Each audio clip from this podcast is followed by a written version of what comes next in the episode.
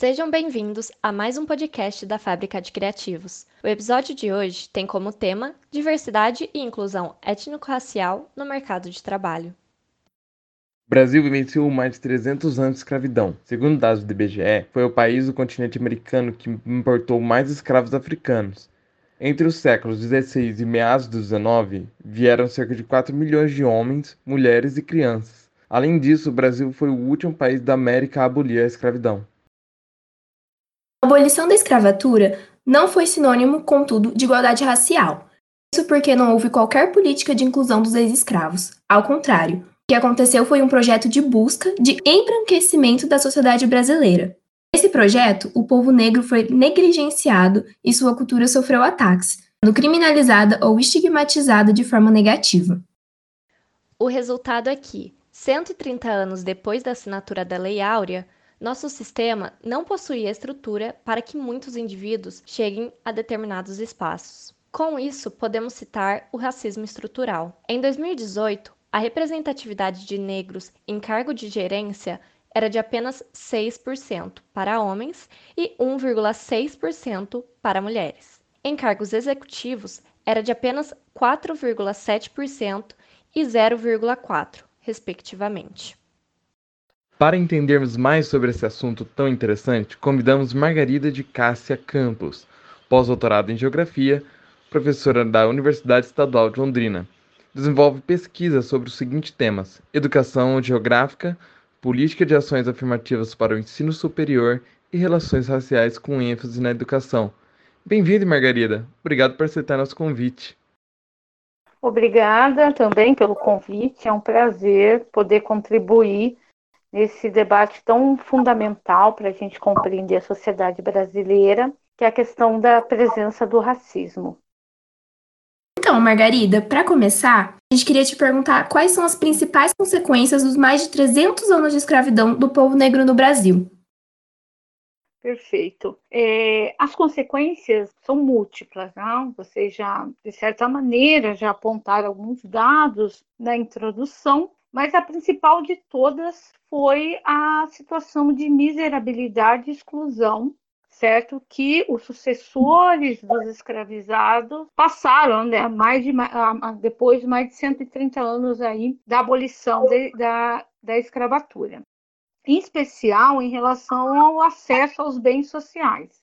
Então, a gente pode entender esse, essa situação de miserabilidade e exclusão a partir de alguns dados do próprio governo, e antes, por exemplo, da pandemia que nós estamos passando, a taxa de desemprego é, dos negros, que constitui a, os pretos e os pardos, era cerca de dois terços da, da totalidade. Né? O encarceramento, então 65% da população encarcerada hoje no Brasil constitui é, é, é parte, 65% deles são são negros e negras. Quando a gente leva esses dados para a reprovação escolar, né, para a educação, em 2018, mais dois, é, os negros reprovavam duas vezes mais do que os estudantes é, é, branco. Também no caso de atraso escolar, os estudantes negros é, na pesquisa do INEP demonstram que eles têm dois, 14% é, dos estudantes negros eles têm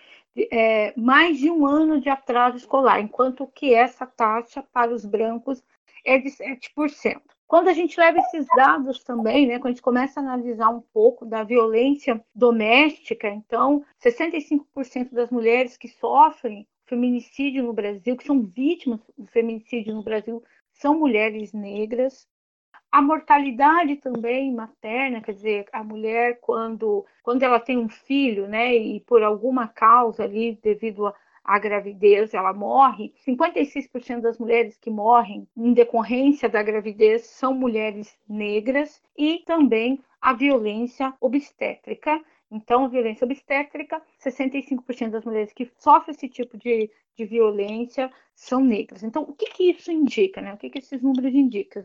Indica que a gente tem um grupo de privilegiados nesse país e um grupo que vive em condições extremamente subalternizadas. E essas relações de privilégio é, e relações de subalternidade, elas se dão tanto na política, a gente vai falar um pouco mais, né? na economia e nas relações cotidianas também. E aí a gente lembra, olhando para esses dados, olhando para essa discussão, a gente lembra um sociólogo chamado Boaventura de Souza Santos, que ele fala da linha abissal. Então, o mundo, desde o processo da colonização, ele, de forma abstrata, é claro, definiu uma linha abissal, quer dizer, nessa linha abissal ao norte da linha abissal fica a zona do ser, a zona da humanidade, ao sul dessa linha abissal ficaria a zona do não ser. Então, assim, no Brasil a gente tem essa linha abissal, né? Com esses dados demonstram aqueles que têm alguns privilégios, aqueles que são considerados como pessoas humanas, como seres humanos, e aqueles que vivem em situações subalternas, de exclusão, de miserabilidade e que são considerados no imaginário social como seres que não não faz parte, né? não, não tem uma, uma de, determinada humanidade. Então, essas consequências, da, né, todas essas consequências que eu coloco aqui, quer dizer, os dados que eu demonstrei são mínimos perante tantos outros que eu poderia trazer aqui, que demonstra as desvantagens sociais acumuladas ao longo de mais de 100 anos aí após o período da abolição da escravatura pelos sucessores dos escravizados. Então, em relação a essa questão, eu penso que é isso. É, infelizmente, essa é a realidade do nosso Brasil. É, também tem uma questão do racismo estrutural, né? Até que está sendo bastante discutido ultimamente nesse período que a gente está vivendo. Uhum. E como se define o chamado racismo estrutural?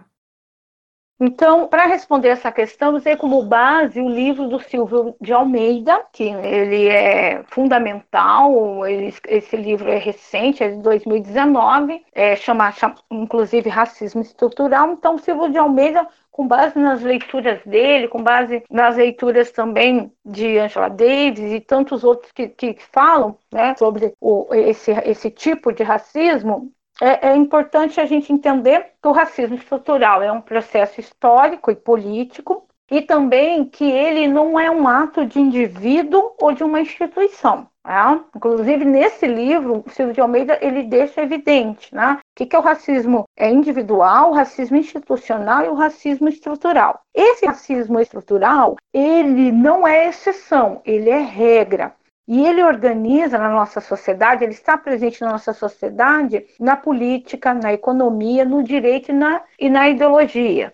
E aí, como é que a gente consegue perceber isso na política? Não só na nossa sociedade, na verdade, mundialmente. Não? Você pega o apartheid, que é um tipo de regime racista, né, extremamente racista, o holocausto, né, que ocorreu é, durante ali, a Segunda Guerra Mundial, as leis segregacionistas que vigoraram nos Estados Unidos até meados da década de 60, elas todas elas foram feitas por com leis, é, por legisladores, por governadores, por, é, pelo Congresso Nacional, enfim, desses países, por presidentes desses países. Então, a gente consegue perceber que o racismo, ele é político e ele também está no direito. Quer dizer, as leis que regeram esses tipos de processos históricos racistas, elas eram constituídas, estavam nas constituições, estavam nos códigos de lei desses países que eu citei para vocês, né?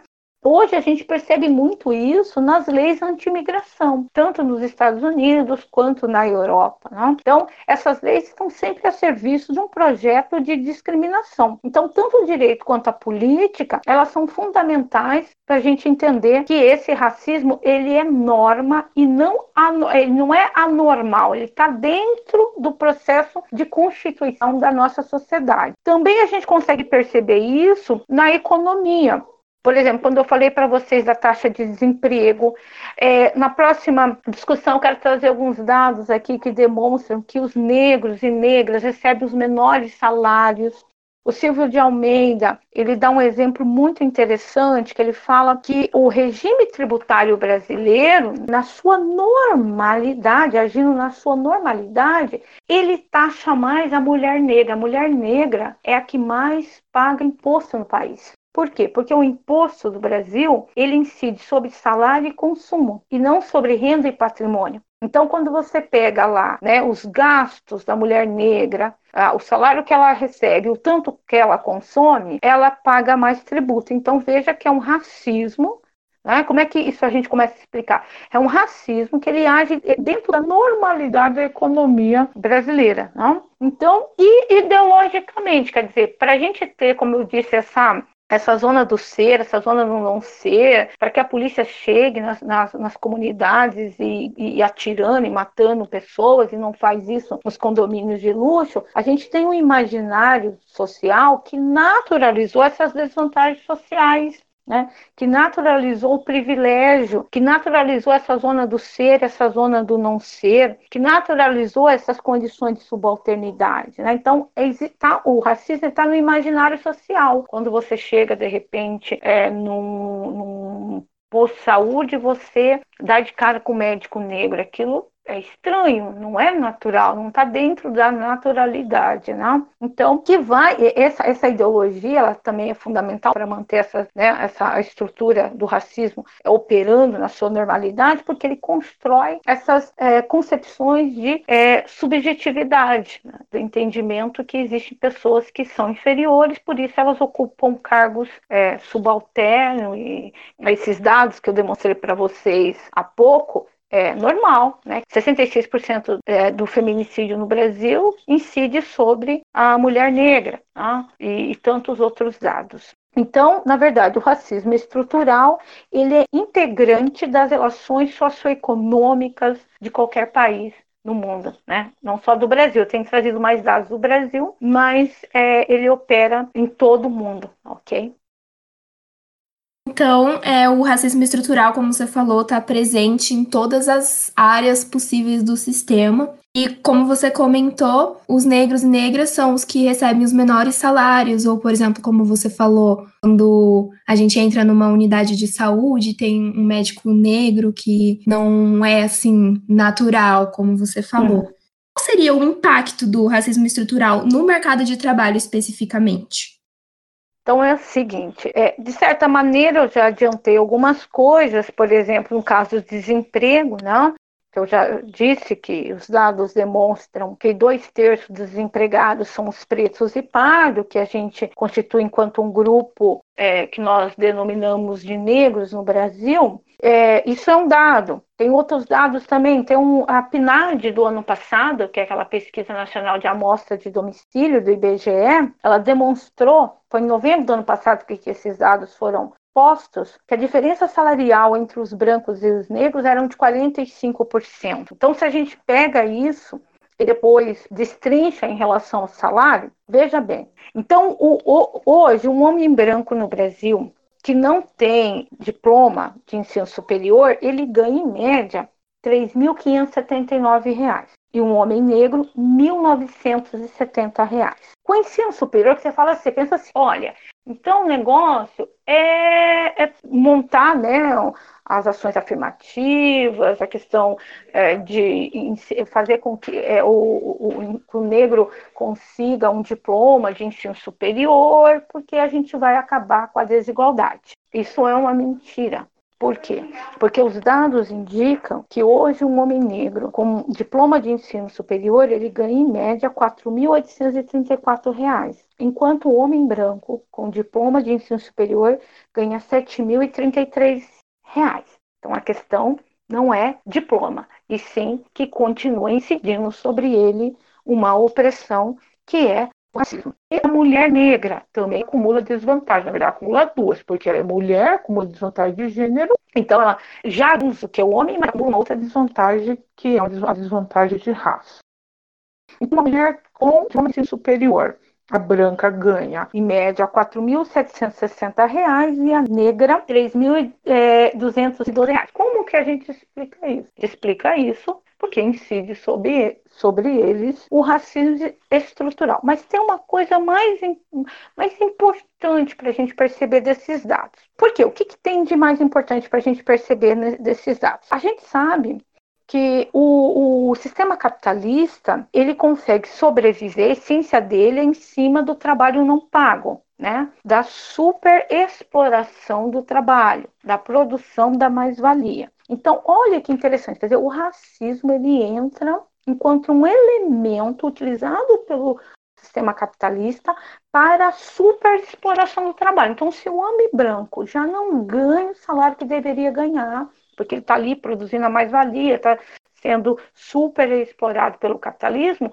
o homem negro vai ganhar menos ainda. Então, o racismo é um mecanismo, e a gente consegue entender né, na economia o mecanismo do próprio capitalismo para subjugar mais o ser e extrair dele mais mais, mais, mais valia, né? Extrair, explorar ainda mais o trabalho do ser humano. Então, isso é um dado que faz a gente entender para que, que serve o racismo dentro do sistema capitalista. Então, como é que uma opressão, que é o sistema capitalista, ele torna-se mais opressor quando ele acumula também a opressão racial. E seria isso. Muito obrigada por todo esse conhecimento. E você gostaria de deixar alguma mensagem ou ensinar alguma coisa nova para os, os empresários e as pessoas que vão contratar jovens negros ou que precisam de mais pessoas negras em sua empresa?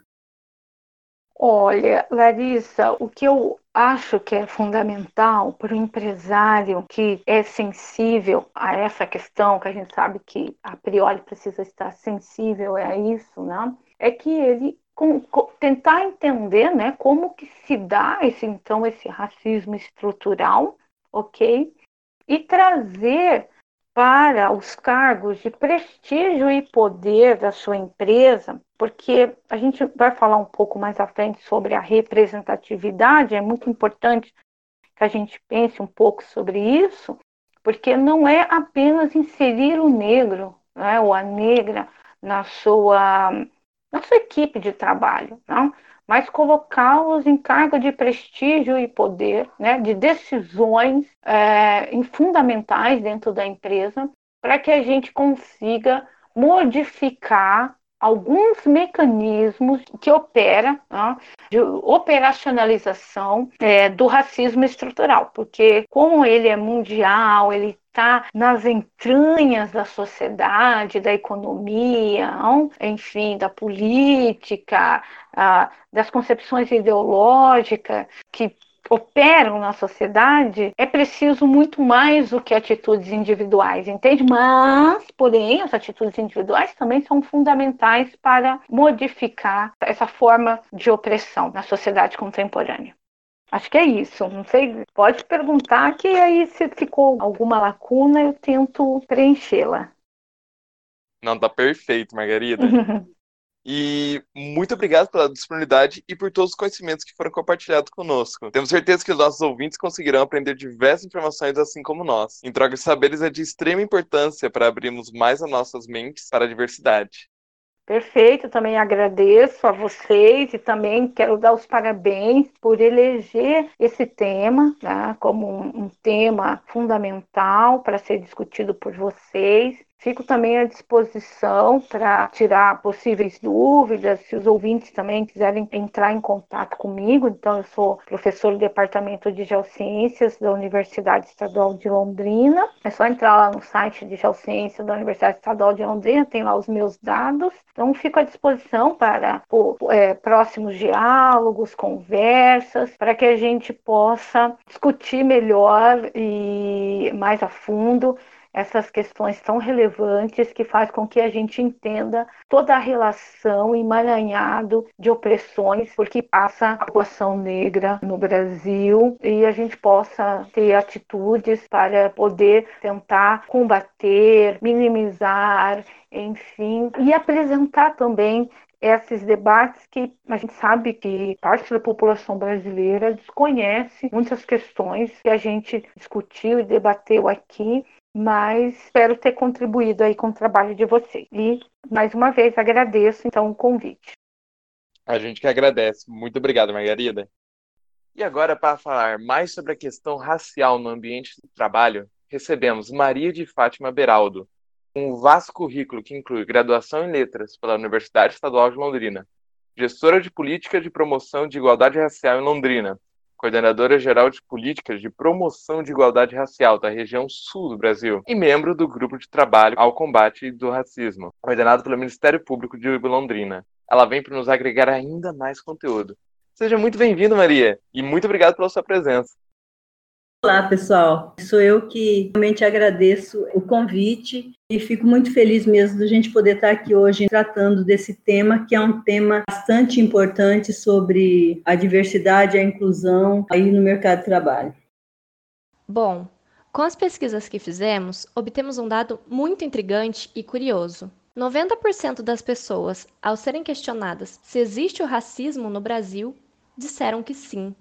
E quando perguntadas se elas são racistas, a mesma porcentagem apontou que não. Com isso, podemos perceber que o racismo, muitas vezes, acontece sem a percepção do indivíduo, os chamados pela psicologia de vieses inconscientes. O quanto é importante para uma empresa saber lidar e mudar a forma como reagem a esses vieses?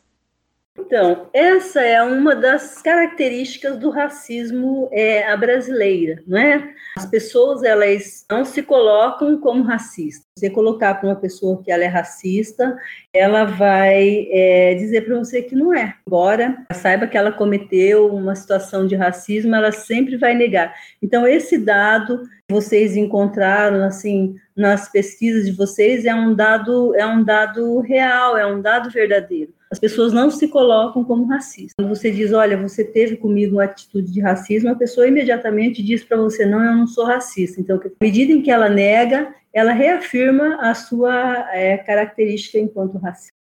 É, no mercado de trabalho, na empresa, por que, que é, isso é importante? Veja, a primeira coisa é pela valorização da pessoa negra no, no ambiente de trabalho.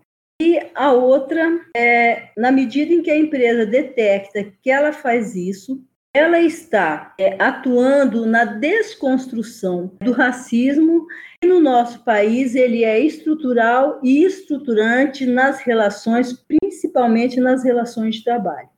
Nós sabemos que a situação que o negro enfrenta no Brasil hoje ela se deve principalmente aos quase quatro séculos de trabalho escravizado no nosso país. Então, assim, identificar uma situação, empresa, o mercado de trabalho, identificar essa, a, questão do racismo, identificar ali o, a presença do racismo estrutural, é ele melhorar para a pessoa, melhorar para a empresa, no sentido de valorizar a, o, o trabalho e no sentido de valorizar toda a contribuição do povo africano para a emancipação do nosso país.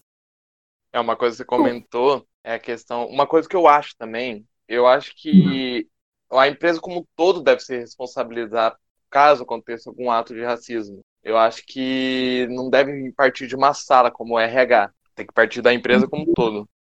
A empresa precisa, ela, ela precisa investir nessa ideia da desconstrução do, e do combate ao racismo, ao preconceito, à discriminação racial e toda forma de intolerância é, no ambiente de trabalho, porque isso só é prejudicial. É prejudicial para a pessoa, para o negro, mas é prejudicial também para aquele que comete o racismo, porque de qualquer forma o racismo ele afeta ele atinge as pessoas, né? ele atinge também quem está cometendo esse, esse tipo de, de preconceito, de discriminação, por quê? Porque é, na medida em que a pessoa faz isso, ela não tem consciência, ou, faz de certa forma, como foi dito aqui, inconsciente, isso também é prejudicial, né? Então afeta tanto quem recebe quanto quem é, pratica o ato racista.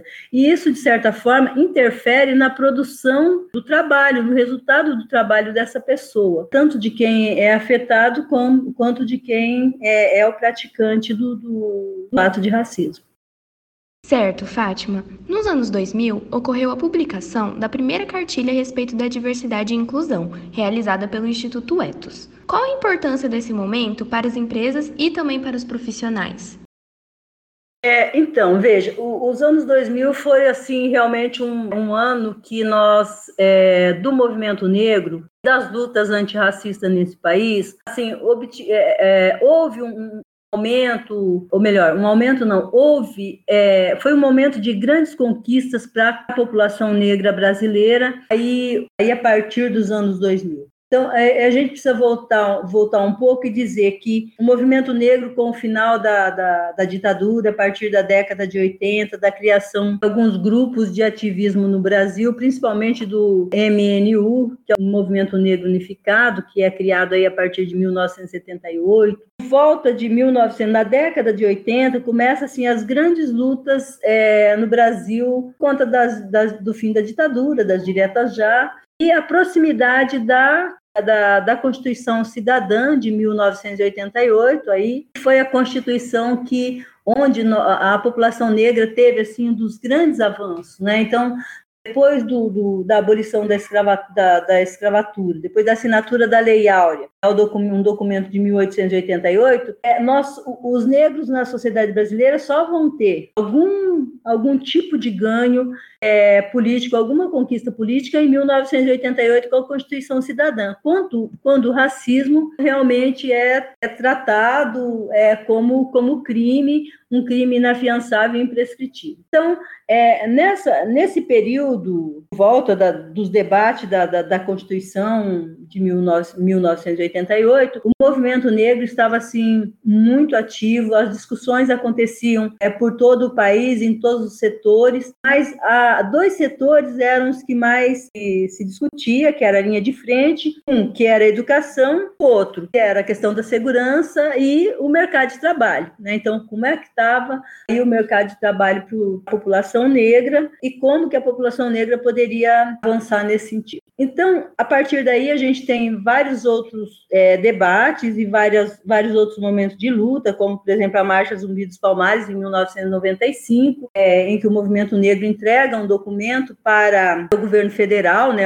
é, a Marcha Zumbi dos Palmares, assim, várias vários é, grupos de pessoas negras marcham de todos os pontos do, do, do país para Brasília e lá em Brasília entrega um documento para o governo federal com uma série de reivindicações para a população negra, principalmente nos campos da educação, mercado de trabalho, saúde e segurança. Isso pensando na melhoria mesmo e, na, da, da, e no avanço de alguma, na construção de políticas é, específicas para o povo negro nesse país. Por que eu estou colocando isso antes de falar sobre essa pesquisa realizada no, pelo Instituto ESO? Porque essa pesquisa ela, realizada nos anos 2000, ela, ela coincide com uma série de eventos protagonizados pelo movimento negro que estava acontecendo nesse momento. Por exemplo, é no ano, nos anos 2000 que a gente tem a Conferência de Durban, em que é, é, acontece na África do Sul, e essa conferência é, Para essa conferência vai uma grande delegação brasileira, né? Uma das maiores delegações foi a do Brasil. E nessa conferência é, em Durban, é, o Brasil retorna de lá com uma série de recomendações, inclusive uma das recomendações mais importantes era a do combate ao racismo. O Brasil tinha que chegar aqui e desenvolver políticas específicas para fazer o combate ao racismo, no sentido de valorizar a população negra de reconhecer a importância da arte e a importância da população negra no país. Diante disso é que, a, a, nesse retorno, uma das primeiras ações do, do, governo brasileiro foi a criação da Lei 10.639, a lei que trata da inclusão da história e cultura africana e afro-brasileira nos currículos escolares, né? Que é a lei que nós temos aí hoje. Então, é, também para o mercado de trabalho foram pensadas nesse momento políticas para que fosse políticas que fossem implementadas no sentido de valorização da população negra, no sentido de compensação dos quatro séculos de trabalho cativo nesse país, no sentido mesmo de essa revisão da história, né? Sentido de, vamos pensar, de um pagamento histórico aí é, para a população negra. Então, a importância desse momento para as empresas e para os profissionais foi nesse sentido, no sentido de que grandes conquistas né, e grandes avanços foram implementados nesse momento, políticas públicas, políticas é, voltadas para a população negra,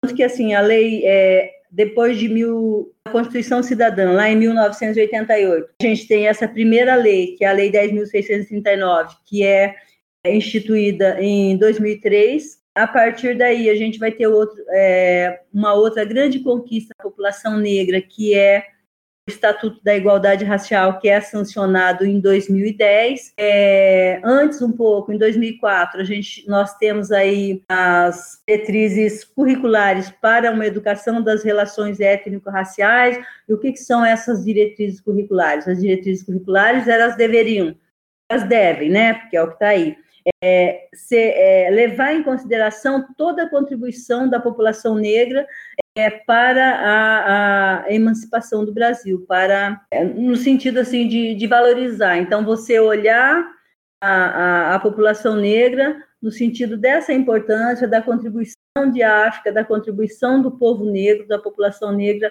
para a emancipação do, do, do nosso país. Então, é, esse momento ele coincide com uma série de outras é, de conquistas, uma série de, de políticas é, voltadas para, o, o para a garantia do acesso da população negra aos bens e serviços do Estado. E é nesse momento também que se fala em cotas né, nas universidades e também que depois evolui para as, as cotas é, no serviço público, né, no, nas instituições públicas é, então, é nesse momento que se começa a discutir que é preciso ter cotas para que os negros possam acessar as universidades públicas e também para que eles possam acessar o mercado de trabalho, principalmente no serviço público.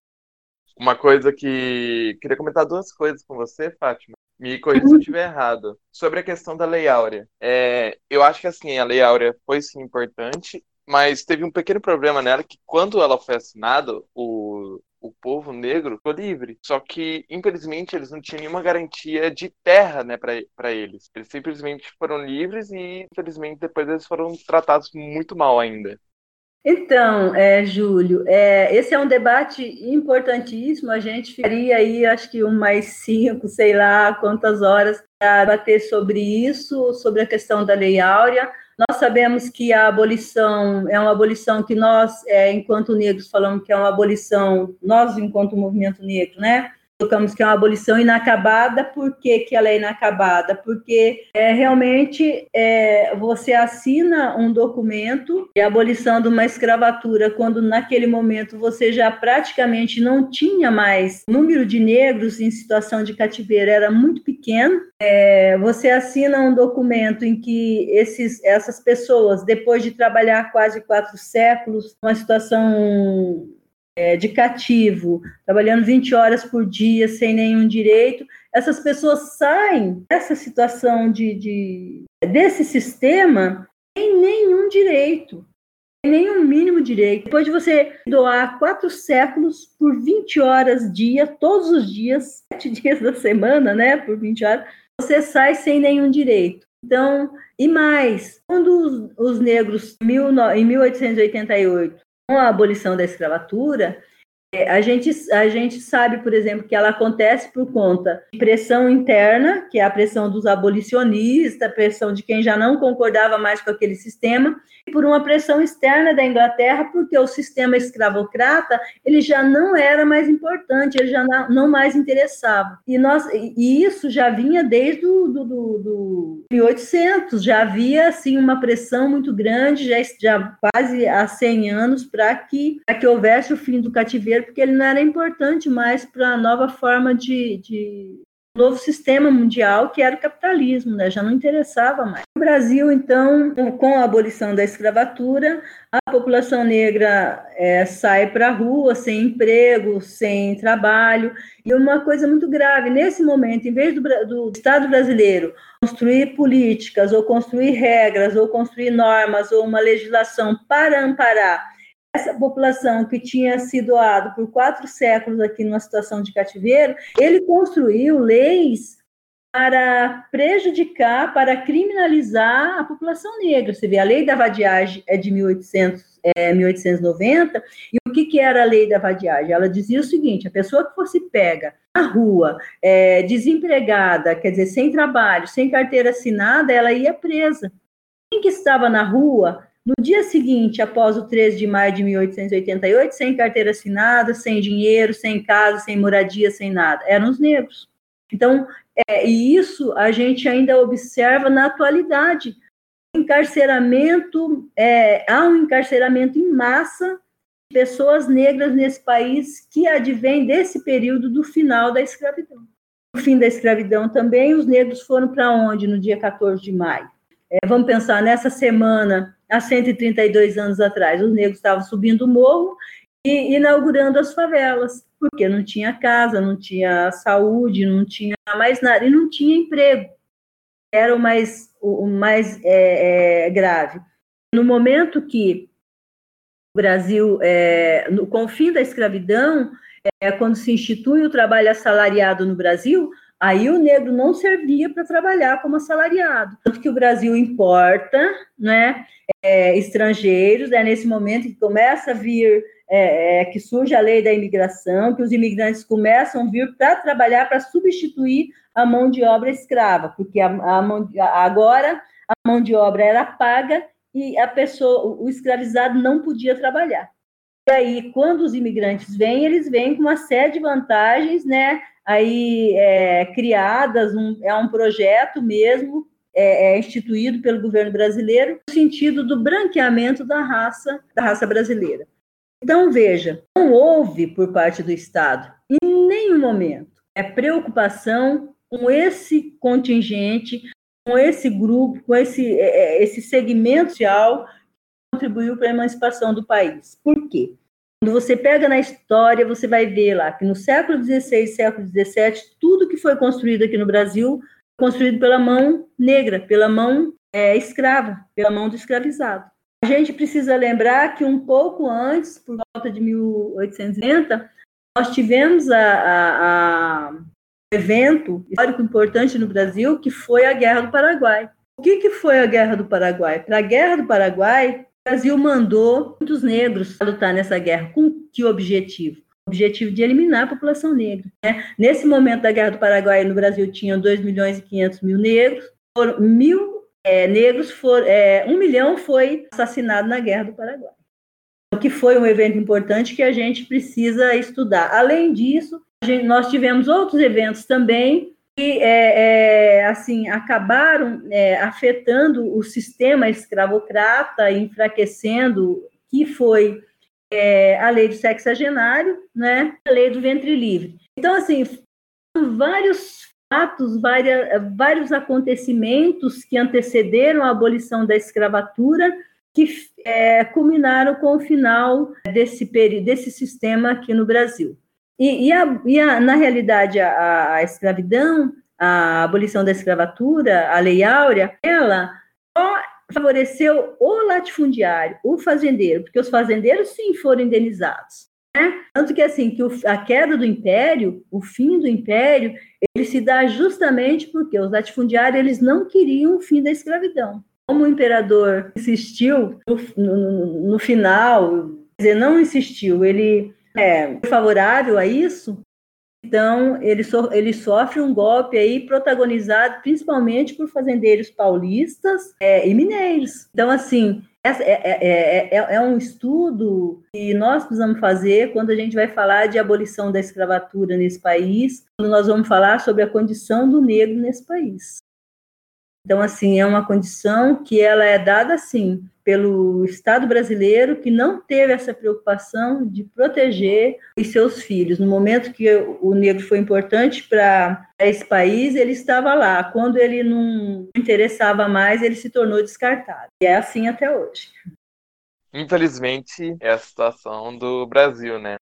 E aí, Júlio, a gente tem que entender, porque às vezes você fala assim, ah, mas isso é uma coisa do negro, não é uma coisa do branco. Não, isso é uma coisa da nossa sociedade. Todos nós, antes de humanos, antes de. Nós somos brasileiros. Eu sou brasileira. Então, assim, isso é prejudicial para a sociedade brasileira, para todos nós. Então, todos nós sofremos as consequências é, desse período. Né? Então, é, resolver a questão do racismo na sociedade brasileira, trazer esse debate, trazer o debate para as pessoas, fazer entender que o racismo não, ele é pernicioso, ele é cruel, ele, ele é prejudicial, ele prejudica as nossas relações, ele impede, né, todos nós de avançar do ponto de vista democrático, do ponto de vista humano, do ponto de vista das boas relações mesmo, né?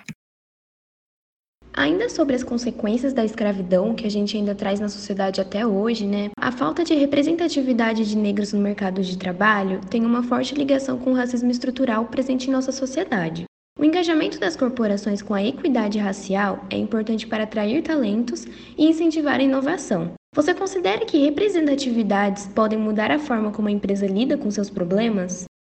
Então, é, você coloca o seguinte: ó, a falta de representatividade de negros no mercado de trabalho tem uma forte ligação com o racismo estrutural presente na nossa sociedade. Né? Aí, assim, quando você coloca a falta de representatividade dos negros no mercado de trabalho, é, a gente precisa colocar assim: a falta de representar, a ausência do negro em espaços e execução no mercado de trabalho. É, porque no mercado de trabalho, a maioria dos espaços operacionais é ocupado por negros. Nós somos a maioria é, nos espaços de. É, é nós estamos representados lá no, no, mercado de trabalho, nos espaços operacionais. É, os negros não estão representados nos espaços de execução. Lá você não tem negro. Se você, vamos pegar, por exemplo, é, os empregados domésticos no Brasil. Na sua maioria, quase 100% é de negro. Então, assim, o negro não está nos espaços de execução.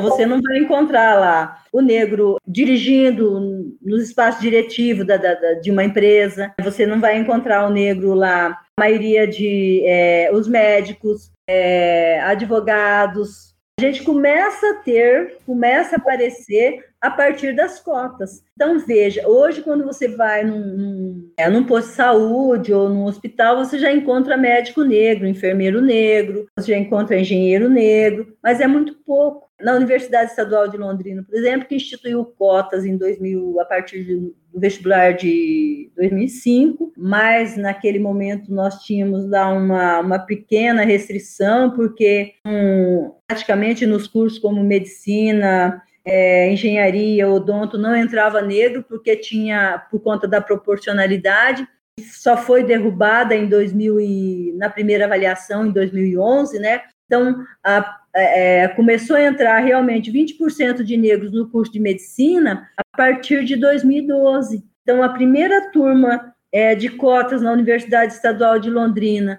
que teve é, 20% de negros no curso de medicina foi em 2012. Então, se você pega 2012, 13, 14, 15, 16, 17, a primeira turma veio se formar agora em 2018. Então, agora sim nós vamos ter 20% de. É, é, você vai encontrar esses 20% de médicos. Entrou, por exemplo, 16 médicos no mercado de trabalho. Distribui 16 médicos aqui em Londrina. É, onde você vai encontrar? É, então, você pode encontrar aqui ou ali um médico negro. Mas pensa bem, nós tivemos a UEL formou em 2018 16 médicos negros, 16 engenheiros negros, 6, é, é, vamos pensar, dentistas negros, não é? É 20% do, do, do total de que entra no vestibular. Mas isso não quer dizer que todos eles fiquem aqui também. É, eles voltam para as suas, para as suas localidades, para outros locais do, do, do país. Então, assim, por isso a necessidade de cotas, tanto no serviço público, é, tanto nas universidades, nas instituições de ensino é, superior público desse país, tanto é, no mercado de trabalho. Então, é, é preciso que tenha cotas nesses espaços para que o negro possa chegar, porque senão ele não chega. Chega por conta desse racismo que, conforme vocês já colocaram, já reafirmaram, na nossa sociedade é estrutural e estruturante das relações, né? principalmente das relações de trabalho. Então, assim, a representatividade do negro no mercado de trabalho ela é majoritária nos espaços operacionais. Agora, no, no, nos espaços de execução, totalmente ausente. Nós não temos pessoas negras nos espaços de execução desse país. Fátima, você falou bastante sobre a questão das cotas, né? O que você teria para dizer a uma pessoa que se diz contra a aplicação de cotas, tanto nas universidades quanto nos concursos públicos, por exemplo?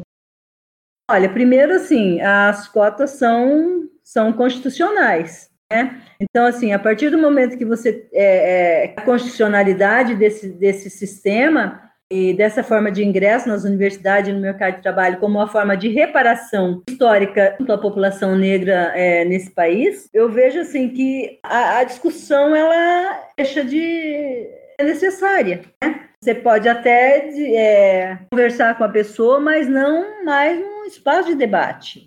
Pode conversar com a pessoa no sentido de é, dizer para ela que nós temos no nosso, no nosso país duas, duas classes, né? Uma que são os descendentes dos, dos mercadores de, de escravizados, é, e uma outra que são os filhos dos que foram escravizados. Os descendentes dos mercadores de escravizados, eles detêm todos os privilégios e todos os benefícios que possa imaginar e que o Estado brasileiro pode, é, é, pode assim, destinar para eles. Enquanto uma, essa outra parcela da população, a população negra, os descendentes aqueles que foram escravizados não têm nenhum tipo de benesse e nenhum tipo de privilégio. Para que você possa pensar em justiça social, para que você possa pensar em equidade, para que você possa pensar em harmonia, para que você possa pensar que nós estamos falando de uma sociedade, de um país que se coloca como é, democrático, como pleno, como humano, é preciso que você discuta e resolva essas situações. Então, privilégios e benefícios, se há cotas para outros, outros setores, outras pessoas da sociedade brasileira, é uma política de benefício para essas outras pessoas, por que, que não pode também uma política é, que beneficie, proteja a população brasileira? Independente da nossa cor de pele, independente de ser negro ou não negro, todos nós somos brasileiros. Então, se eu tenho uma política que beneficia quem não é negro, eu preciso que essa política seja distribuída na mesma medida para quem é negro. É uma questão de, de igualdade, é uma questão de justiça social. Né? Então, assim, a nação brasileira, o Estado brasileiro, ele não pode se colocar como Estado de fato, como a nação de fato democrática, na medida em que ela não resolve essa questão da desigualdade é, no país, que coloca de um lado, né, que abre aí um, a gente fala um buraco, um túnel abissal, colocando de um lado negros, é, pobres e negros, e de um outro lado é, brancos, é, privilegiados e ricos. Então, é, vejo que nós precisamos fazer a discussão. É um debate que interessa para todos nós. Do ponto de vista legal, do ponto de vista da lei, cotas é um caso, é um assunto encerrado, a partir do momento que elas são constitucionais. Mas a partir disso, a gente precisa fazer esse debate. O que, que foi preciso instituir cotas nas universidades, cotas no serviço público para os negros. A gente começa mostrando, por exemplo, que a partir da primeira Constituição brasileira, houve, 1824, primeira Constituição do Império, houve o impedimento e a negação da educação, da escolaridade para o negro. Por quê? Naquele momento lá, havia uma cláusula que dizia o seguinte, um artigo que dizia o seguinte: a educação é, no Brasil era permitida para todas, era direito de todas as pessoas, exceto os negros. Então, aí a necessidade de cotas. Né? Você precisa ter cotas. Para o negro foi, foi permitido ao negro é, ter acesso à escola muito recentemente, porque até na Constituição de 1900, você vê, a primeira Constituição do Império foi em 1824, então lá estava, é, havia um artigo assim que negava a educação para os negros. Mas em 1934 a gente tem na Constituição de 1934 um artigo que continua, né, que permanece impedindo os negros de ter acesso à escola. Os negros podiam frequentar a escola desde que fosse no ensino noturno. As escolas, é, na admissão dos alunos, elas deveriam levar em consideração aqueles alunos que tivessem é, o, um aspecto físico mais aproximado do branco, do ariano. Era isso, é, é o que está na Constituição de 1934. Então, assim, escola para a população negra é um direito muito recente né, na, na história é, do nosso país. Nós não sabemos disso. Quando a gente fala de cotas, o Estado brasileiro, toda vez que ele percebeu que um determinado grupo estava levando desvantagem ou, é, em relação a um outro grupo, ele sempre estabeleceu uma medida de proteção para esse grupo. Nós temos, por exemplo, as cotas para deficiente, elas datam de é, bem antes de 1980. É, nós temos um tipo de cotas que foi adotado no Brasil, que ficou conhecido como a cota do boi, que era uma reserva de vagas para os filhos de fazendeiros é, acessarem a educação, a, educação superior no, no, no país. Ficou conhecida como a cota do boi. Então, por exemplo, se você era filho de fazendeiro, filho de um latifundiário, você não precisava é, prestar vestibular, bastava que você entregasse lá para a instituição é, pública, vamos pensar aqui para o UEL, um documento dizendo que seu pai ou a mãe, era, que a sua família era fazendeira, era dono de terra, você tinha acesso é, garantido a um curso na universidade. É, então, se nós estamos falando, por exemplo, que todos nós somos brasileiros, mesmo as pessoas negras, então, assim, a gente tem a cota do boi, uma cota que durou até bem recente aqui no Brasil. Por que, que a gente não pode ter cota para negro? É, nós sempre tivemos cota para deficiente, cota para mulheres, sempre teve cotas, nunca ninguém criou nenhum tipo de, de discussão, de debate e, outra coisa é, muito interessante das cotas, Moriá, que a gente precisa lembrar, as cotas, quando nós falamos em cotas, nós não estamos falando somente em cotas raciais. Nós falamos em cotas raciais, mas nós falamos também em cotas sociais. Quando você fala em cota, você sempre fala assim, ah, cota para negro. Ninguém fala nas cotas sociais. A UEL, por exemplo, nós temos é, é, 45% de cotas, aprovadas agora na última avaliação em, fevereiro de 2017. Lá é assim: 20% de cotas para negros oriundos de escola pública, aluno, estudante, negro que estudou a vida toda em escola pública, é, que tem a pele preta ou parda, né? 20% de cotas para estudante independente da cor de pele que estudou o tempo todo na escola pública, que são cotas sociais. Agora, ninguém chega e diz assim: olha, você entrou na universidade por cotas sociais. Ninguém condena as cotas sociais.